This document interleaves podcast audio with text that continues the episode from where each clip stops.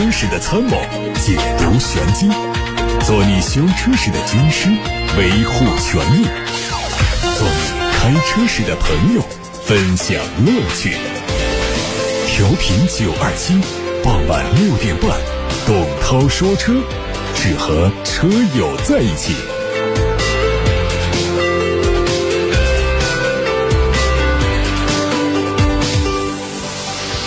各位晚上好，我是董涛，欢迎听董涛说车的直播。欢迎大家把买车、选车、用车过程当中遇到的各种各样的问题都发送到直播间来。热线电话开通了八六八六六六六六，还有董涛说车的微信公众号，也可以图文留言。提醒大家要加油的啊，油箱里快见底了的，今晚上去加油，因为油价又要调了。今天晚上二十四点会迎来二零二二年度的第八次调整。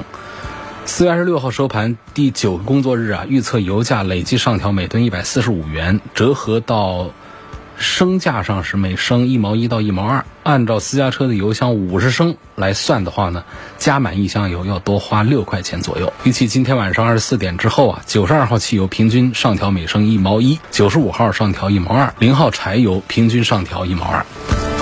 我们从相关渠道获得了比亚迪海豹的内饰照片。能看到车内采用了一体式的运动座椅，边缘是绿色的缝线点缀，很有活力。它还是配悬浮式的 Pad，这是比亚迪的标志设计。挡杆造型很小巧，周围的按键是环抱的布局。参考此前的官图，相似度是非常的高。作为比亚迪 E 平台3.0的全新车型，海豹将会采用包括电池车身一体化、八合一电动总成、还有热泵系统、升压快充在内的一系列先进技术。另外还配有后驱四驱动力架构、前双叉臂加后五连杆的底盘悬挂，驾控体验是能够得到保障。长城汽车发布了哈弗大狗新车型的预告图，近期会亮相。从图片看，它增加了采用粗壮的前保险杠和梯形的。黑色中网视觉效果是更加粗犷，轮拱的设计也更加外扩，搭配裸露的铆钉，非常强烈的硬派越野味道。内饰的整体造型没有变化，取消了原来的双拼色搭配，加进了更多的黑色、银色元素，同样是突出了硬派复古的风格。根据此前的申报信息，动力继续用现款上的 1.5T 和 2.0T，哈弗大狗。上汽大众经销商透露说，新款朗逸会在本月底或者五月初上市，售价相比现款变化不大。如果说新款速腾是小号帕萨特，那么新款朗逸就是套娃到可以以假乱真。同样的外观，都提供了普通版和星空版两种前脸，几乎是一模一样。当然，星空版确实是更加符合年轻人的审美。内饰上也是看齐了新速腾，采用大尺寸的悬浮式中控屏，看样子这又要成为大众新一代的内饰风格。最新的三幅多功能方向盘也是一大亮点，看起来更有档次。动力还是用熟悉的1.5升自然吸气，1.2T、1.4T。红旗的 MPV 的最新照片也在网上出现了，计划在六月份会启动量产，下半年上市，主打的是豪华 MPV 市场。因为测试车还覆盖着非常厚的伪装，所以只能看到个大概。前脸是很硕大的直瀑式的格栅，几乎占据了整个车头。侧面造型很修长，目测车长超过五米。车尾的设计方方正正，和 H9 轿车差不多，同样是采用时下流行的贯穿尾灯。内饰的设计比较常规，中控台用了木纹，配上了悬浮式的仪表盘、电子挡杆。第二排标配的是独立座椅。预计是能够提供很舒适的乘坐体验。第三排座椅的亮点是电动调节，按钮呢都是设置在了侧面。整体来说，红旗 MPV 的亮点不多，最终会不会是真香，还是要看它的价格。广汽传祺的全新紧凑级 SUV 影酷也亮相了，在今年年底会上市。这车是巨浪混动的首款 SUV，外观大幅度还原概念车的设计，前脸 V 字形的无边界格栅搭配扁平狭长的头灯组，侧面。见棱见角，采用了大倾角的地柱，非常具有力量感。尾部是大尺寸的三段式的镂空扰流板，尾灯从地柱位置一直向下延伸。2.0T 的版本呢，会采用竖向布局的双边四出排气，其他都是隐蔽的排气。内饰方面，燃油版、混动版分别采用了红黑撞色和孔雀绿与黑色的撞色配色，搭配全液晶仪表和悬浮式的中控大屏。在动力方面，它会用油电混动以及 1.5T 和 2.0T 纯燃油三种动力总成。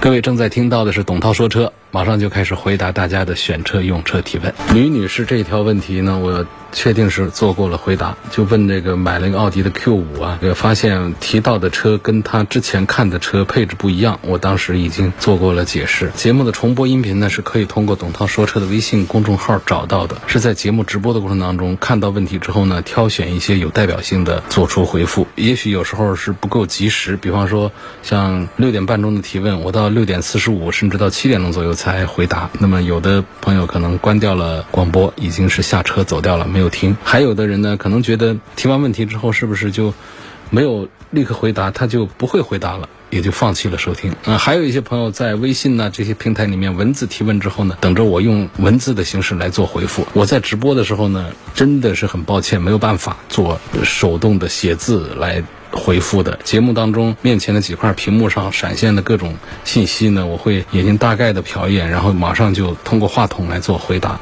手上还有鼠标啊。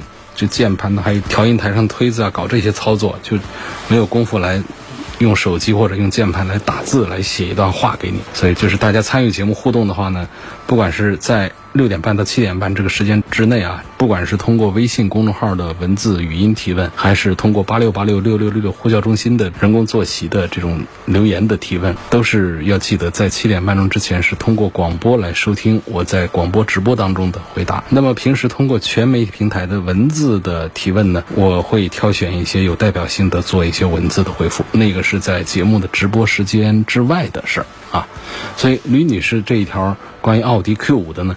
我就再说一下，就是这个 Q 五合同上写的是豪华动感配置，但是呢，提车之后发现是个中配，车子没有前排座椅的加热功能，跟我之前看到的不一样，要求换车，4S 店不同意，说车已经卖出去，车架号已经在车管所登记过了，所以只能补偿终身保养九折，或者是给汽车做个镀金。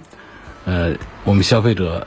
吕女士认为是不合理，问这个情况该怎么办？好，如果我们的订车合同上明确的写的是豪华动感型，这说明就是在配置上给错了车，给错了车，货不对版。那如果说我们消费者现在提出退换车的要求、补偿的要求，这都是合理的。所以这个店方现在不同意换，只同意给镀金和保养九折。我代表消费者来。发表意见，我也不能接受，这多划不来啊！你终身保养九折，这才多大点事儿？这不仅把我拴在这个 4S 店，终身都在你这店里做保养，而且你只给我打个九折，这便宜了几个钱？另外，这个车辆镀金，我这不想要镀金行不行？这镀金又能值多少钱？所以这个显然不对啊！我们消费者不仅仅是看中了这个车辆的前排座椅加热功能。这个豪华动感型啊，它跟这个底下的两个配置的中间的价格隔着将近两万块钱呢，还有其他有些配置呢，所以我觉得这个店方要对这件事情要负责。如果我们消费者认为你是发错了货的话，吕女士的具体的需求是什么？要求换车或者是补差价？我觉得这两个要求都是比较合理的。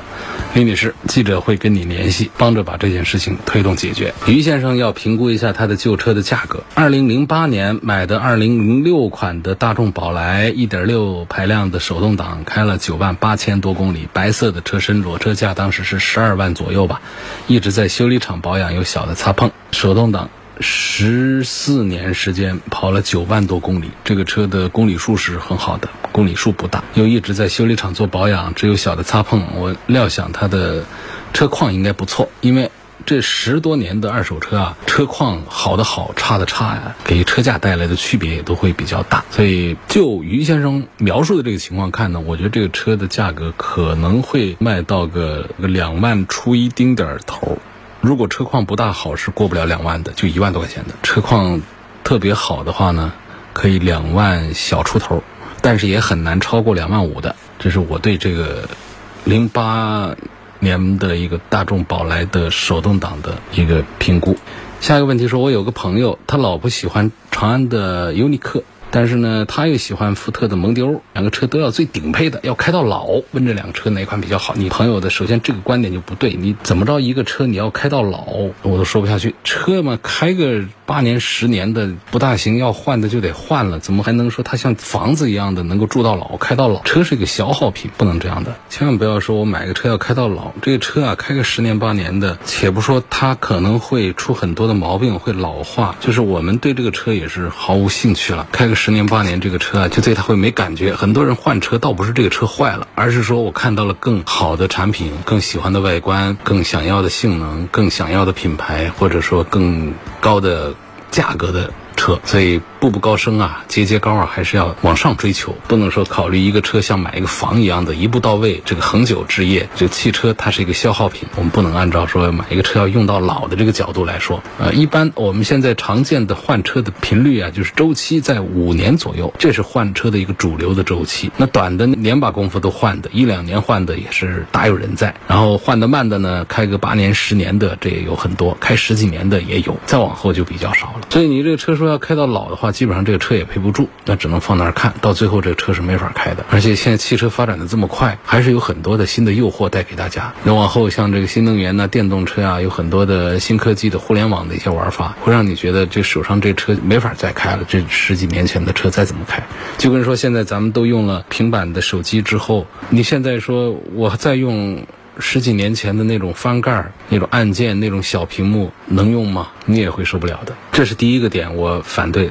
第二个我要打破的呢，就是两款车它都要买最顶配。你说这车一个福特的蒙迪欧，一个长安的 UNI K 这样的产品，它们主打都是做性价比的。我们要是买这个顶配的话，那就是完全放弃性价比。从这个配置上看，顶配似乎是做的最全面，但是有一些配置它其实没什么用的。就算我们的预算比较充足，如果说啊，我的预算就是有十九万、二十万的话，实际上你就没必要来看这两个车了。如果说我们就是想买个性价比十五六万、十六七万的来看这两个车，它都是可以的。建议呢，买车的时候不要轻易的去冲着它的这个最顶配来去买。所以这是两个观点上的问题。另外呢，这两个车上呢，实际上这两个车也不该放一块做对比。长安的 UNI-K 它是一个 SUV，那你怎么能跟一个轿车放到一块儿？来做对比呢，这对比就不恰当。那当然，这两个车呢，我都试驾过，没有过深度的试驾，开一圈呢，基本上也都有个印象。为什么你朋友的老婆她喜欢这个长安的 UNI-K？因为确实它样子看起来要更加的漂亮，里里外外啊看起来是更有档次、更时尚一些。蒙迪欧这个车呢，我昨天刚刚拿到手。一天，这车呢，就是动力上确实是比 UNI-K 是要强，比很多的同价位的产品都要快一些，因为它的发动机的马力数在那儿，所以一脚油门到底的话呢，直接的硬提速它是有成绩的。不过呢，用途不大，多数我们在中低速的时候不会感觉到它的动力有多么的跟脚。另外呢，就是这个车的缺点在哪儿呢？主要还是在于它这个底盘呢，你说它路感好吧，它又比较软；你说它软的很舒服吧，路上的那种井盖子啊，那种小坑洼呀，它又找。很清晰，所以呢，就感觉有点夹生的那种消化不良，对地面的起伏消化不良的这种印象，这是一个。第二个呢，就是观感。我们媒体拿试驾车一般会拿顶配，这顶配车呢，就进去应该是感受到它的最高端豪华的感受印象，但实际上在里头就觉得塑料感特别的重，哪哪都是黑的那种，也不是皮料。你说，如果说像那些超跑一样敢用皮料啊，用这种翻毛啊，这种真皮啊，各种的话，那倒是算。就是革的那种印象太重了，这个其实也不大好。那总体上讲，我觉得两个车的性价比都不错。如果从这个时尚的角度，我觉得。慢一点，这个 SUV 的长安的 UNI-K，其实在性价比上做的也是很不错的。我就不给做具体的推荐了，因为毕竟是你的一个朋友，他要买车。我这话说过去呢，就是还得转一道弯，这转来转去，这信息估计都丢了百分之九十走了。说我看这个大货车、大客车基本都是手动挡的，为什么没有像轿车一样推广自动挡呢？这个问题啊，其实啊，这个是经济问题，就是。一台这个大客车或者大货车，如果上这个自动波箱的话呢，它价格比手动挡的要贵个上十万块钱。那这个运营车呢，它不像我们私家车可以用很多年，跑个七八年这车就不能要了。那么这样平摊下来，每年的运营成本就是一两万块钱，然后维护成本也会比手动挡的要高一些。但是呢。不管是做客运票价，你不能说我是自动挡的客车，我这个单价从武汉跑浙江，我要卖贵一点，那不行。你自动挡、手动挡，你得卖一样的价钱。货车同样的，你说我自动挡的，所以呢，我从武汉运到广州，你得给我多几千块钱，没有的事儿，都一样的。所以呢，从这个经济的角度讲呢，不会上这个自动挡，这是从设备的这个成本上。来讲设备的成本，还有一点呢，就是我们现在的国内的这些，只要不是进口车啊，这种货运的这种客运车呢，都配的是国产的手动变速箱。这个变速箱呢。肯定是比进口的那些变速箱是要便宜很多的。所以从设备成本上讲，另外呢，从这个燃料成本上确实也是这么一个事儿。就手动挡显然比自动挡的在这种大家伙上肯定是要更省油一些的。那就跟我们私家车一年省那么千把两千块钱油钱，那可就不一样了。那都油老虎，那一趟武汉跑广州。你说手动挡和自动挡之间，在我们小轿车上就能够出现一两升的油耗差异，到了这种大家伙上，那这一趟下来不得省下多少油钱？所以这是两个从成本上考虑，一个设备成本，一个是燃料成本。另外呢，从这个驾驶的问题上来分析，就开过手动挡的都知道，脚底下三个踏板啊，忙来忙去的，还要根据实时路况频繁的换挡操作。高速啊还好一点，城市路上几百米一个红绿灯就不停的刹车，手脚配合。那么这私家车呢，大家都愿意选自动挡，但是对于运输的不管是客车还是货车司机来说，换挡呢，它其实也不是多费劲，就是它可以时刻让驾驶员集中注意力嘛。尤其长途运输容易疲劳，那换挡操作可以保持一些清醒。自动挡就油门、刹车两个踏板，相对手动挡它就轻松安逸太多。就如果司机疲劳造成的后果，比小型车要更加的严重。我想应该是这些原因吧。其实国外啊，客车、货车用自动挡的那确实是太多了。今天就到这儿，感谢大家收听和参与每天晚上六点半到七点半钟直播的董涛说车。错过收听的，欢迎大家在董涛说车的全媒体平台上找我往期节目的重播音频。我们明天晚上的六点半钟继续回答大家的选车用车提问。各位再会。